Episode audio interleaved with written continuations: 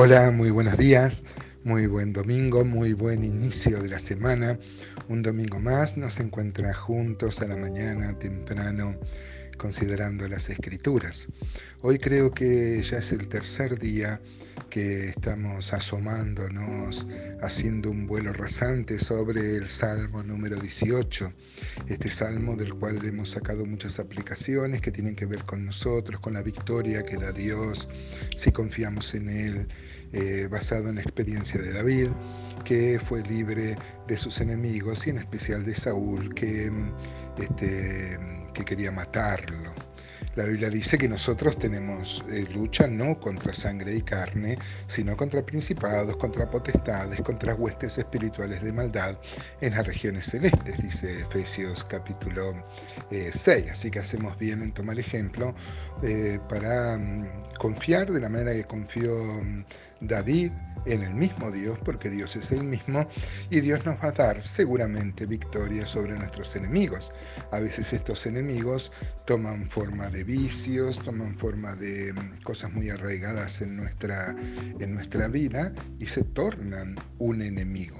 A veces algo que no parecía un enemigo se torna un enemigo así se transforma en un vicio, en algo que nos hace depender de él. El apóstol Pablo decía que todo es lícito, más no todo conviene, todo es lícito, mas yo no me dejaré dominar por ninguna de ellas. Así que este, este salmo, como muchos salmos y como muchos textos de la escritura, sirven para eso, para nuestra, nuestro lidiar, nuestra guerra espiritual contra mm, huestes espirituales de la maldad y contra nuestra carne, que mm, este, también muchas veces es un enemigo difícil de vencer. Dice el versículo 30 de el Salmo 18, en cuanto a Dios, perfecto es su camino, y acrisolada la palabra de Jehová. Escudo es a todos los que en él esperan, porque ¿quién es Dios sino solo Jehová? ¿Y qué roca hay fuera de nuestro Dios? Mire qué interesante que David, luego de que Dios le da la victoria, no se olvida de él. Porque a veces nos pasa a nosotros que clamamos a Dios en medio de la angustia, en medio de la dificultad, en medio del problema, en medio del dolor. Pero luego que se, mm, que se alivia ese dolor o se este, disipa un poco las dudas y la prueba, deja de ser tan pesada en nuestra vida, nos olvidamos de Dios. Dios se transforma en un supermercado eh, al que vamos solo cuando este, necesitamos algo. Dios nos libre de eso y nos acordemos de Él en medio de la victoria y volvamos a su palabra para fortalecer nuestra fe como hizo David en esta oportunidad. Versículo 32 dice, Dios es el que me ciñe de poder y quien hace perfecto mi camino, quien hace mis pies como de siervas y me hace estar firme sobre mis alturas, quien adiestra mis manos para la batalla, para entesar con mis brazos el arco de bronce. Me diste asimismo el escudo de tu salvación, tu diestra me sustentó y tu benignidad me ha engrandecido ensanchaste mis pasos debajo de mí y mis pies no han resbalado.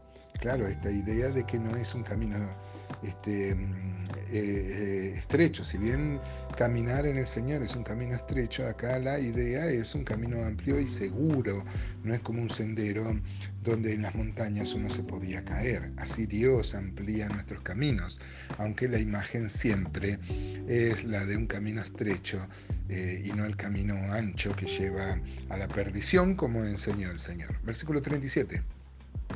Perseguí a mis enemigos y los alcancé, y no volví hasta acabarlos. Los herí de modo de que no se levantasen, cayeron debajo de mis pies, pues me ceñiste de fuerzas para la pelea, has humillado a mis enemigos debajo de mí, has hecho que mis enemigos me vuelvan las espaldas para que yo destruya a los que me aborrecen.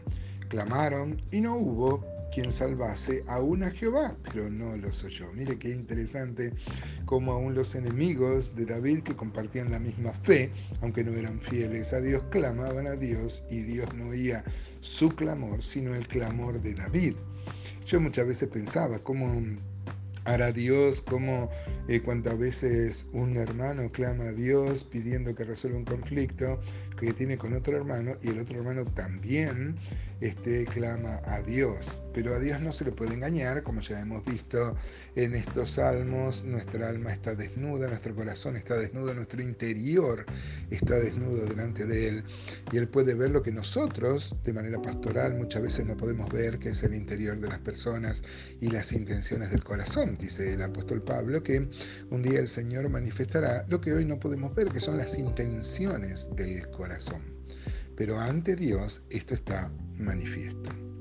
Dice versículo, mm, versículo 42, y los molí como polvo delante del viento, los eché fuera como lodo en las calles, me has librado de las contiendas del pueblo, me has hecho cabeza de las naciones, pueblo que yo no conocía me sirvió. Al oír de mí me obedecieron, los hijos de extraños se sometieron a mí, los extraños se debilitaron y salieron temblando de sus encierros. Viva Jehová, bendita sea mi roca y enaltecido sea el Dios de mi salvación. El Dios que venga mis agravios y somete pueblos debajo de mí. El que me libra de mis enemigos y aún me eleva sobre los que se levantan contra mí.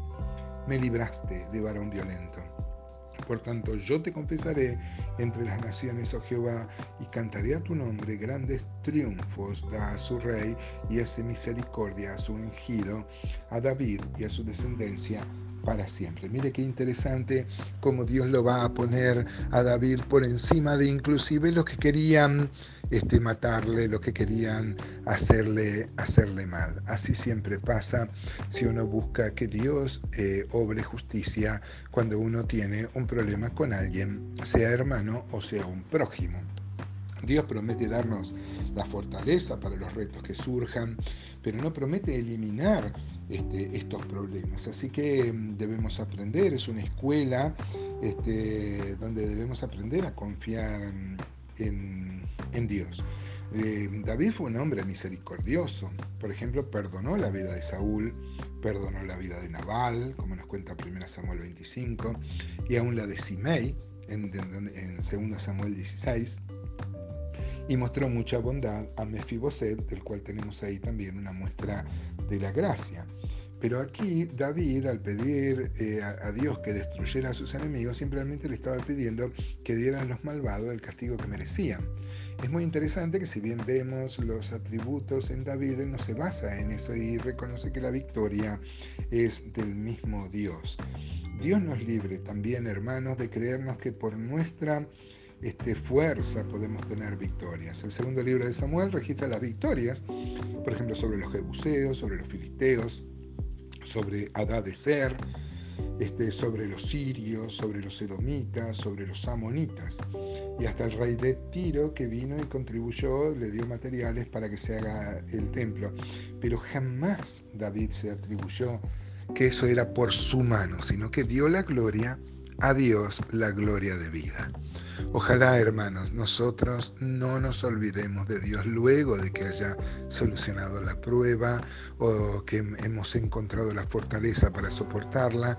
Y ojalá, hermanos, podamos seguir siendo fieles a Dios en los tiempos buenos como clamamos a Él en los tiempos malos. Dios nos bendiga.